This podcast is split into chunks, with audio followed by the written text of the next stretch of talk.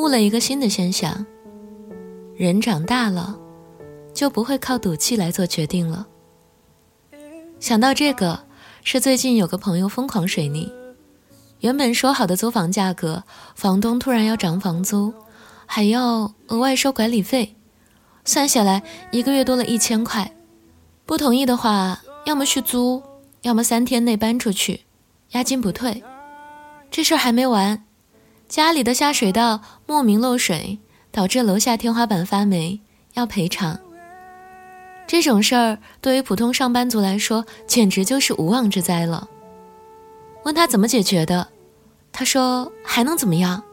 房东要涨房租，我也没有办法，还是决定先续租了，大不了明年再搬，总不能押金也不要了吧？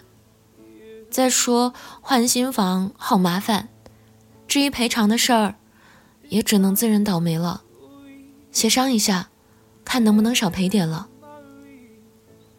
听完他的话，非常想竖个大拇指，说一句：“姐大气，还是长大了。”回想一下，如果是以前的我们，房东突然要涨房租，一定是大吵一架，然后暗暗在想，哪怕我流落街头，也不可能让你占我这么大的便宜。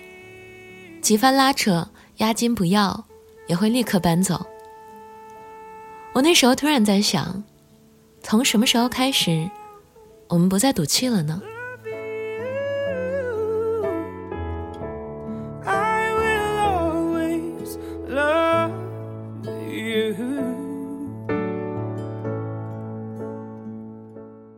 嗨，今天的你过得还好吗？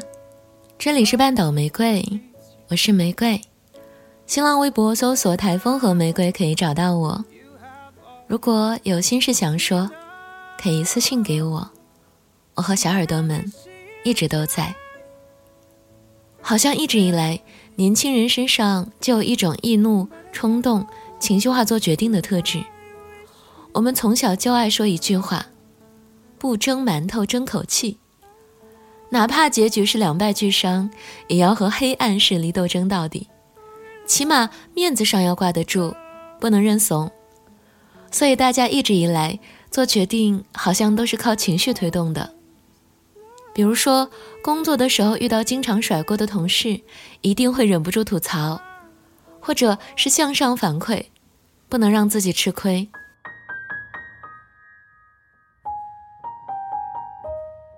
遇到搞不清情况的老板，还会主动辞职。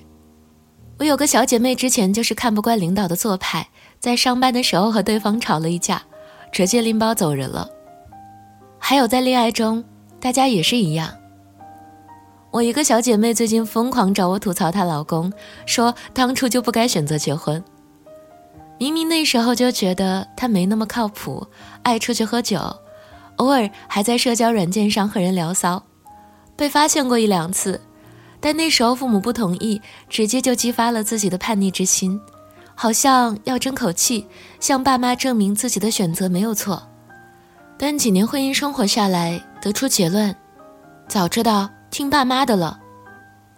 这东西很好玩，有个专门的理论叫“罗密欧朱丽叶效应”，意思就是越是禁止的东西，人们越要得到手。脱口秀大会上，童漠南也讲到了类似的观点，说自己妈妈从不催婚，甚至说结婚没什么意思，还是好好给妈妈养老吧。但妈妈越不催，他就越对婚姻产生了极大的向往。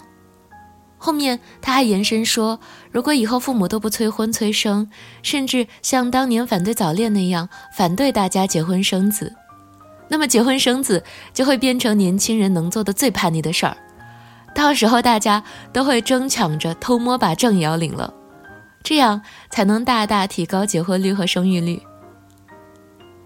大家都笑得很开心，但这确实是很多人在恋爱中的常态，越被反对就越坚定。所以我经常会觉得，如果你的小姐妹找你吐槽自己的男朋友不好，你千万不要劝分，因为你说这个男的不好。他就会开始找理由帮这个人解释，你说还是分了吧，他就会说，他其实他也有好的地方。 懂了吧？反向操作，有时候才能达到你的目的。まだ見ぬあなた会えますようにお腹をさすりいつも願った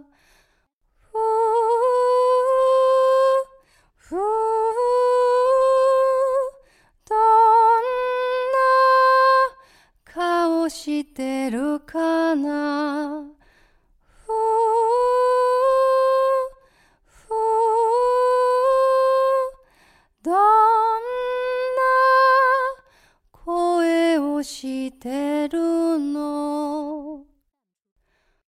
但现在年轻人好像变了，没有那么爱赌气了。你拿激将法这种东西，不太能够推动一个人做选择了。这种变化， 尤其表现在职场和生活中。恋爱还是比较复杂的，不好说。就拿我前面提到的那个和老板吵架、主动离职的小姐妹。她说：“现在是不可能干这种蠢事的，反正相处两厌，自己不开心，老板估计也没有爽到哪儿去。主动离职什么都没有，被辞退还会有赔偿呢。是啊，赌气有什么用呢？和同事 battle 一番，事儿还是得做，争出个谁对谁错，责任应该谁来负，也没什么意义。反正大部分公司也没那么明确的奖惩制度。”到了十月份就不要轻易离职了，毕竟再过两三个月，就可以拿年终奖了。生活中也是一样，偶尔吃点亏，也会安慰自己，吃亏是福了。毕竟被情绪推动着做决定，在当下看似很酷，但最终的结果还是得自己来承担。和人大吵一架，扭头摔门离开。还是得缓解好情绪再出来重新对话，回想自己的表现，也 只会觉得尴尬。我们也确实要开始学着权衡利弊来做决定了，因为随着年龄增长，能给我们兜底的人也只剩我们自己了。既然苦果都要自己尝，不如从一开始就理智一点，不要赌气，不要被情绪绑架，先在脑子里过一下。再做决定。祝大家都告别赌气，不做小傻子。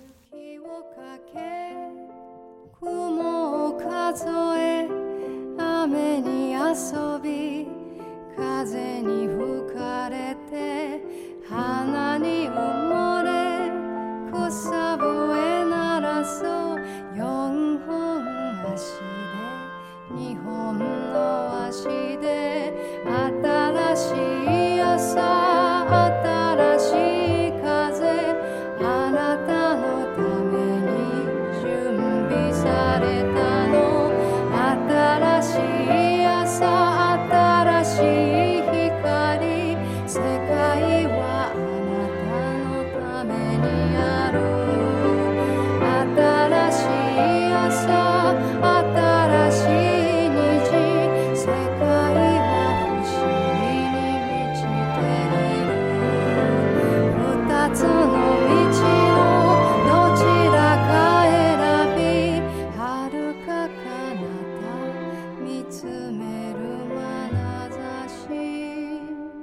这里是半岛玫瑰，我是玫瑰。微信公众号搜索 FM 三零三九九六，半岛玫瑰可以找到我。文章来自阿司匹林博物馆。晚安，亲爱的小耳朵。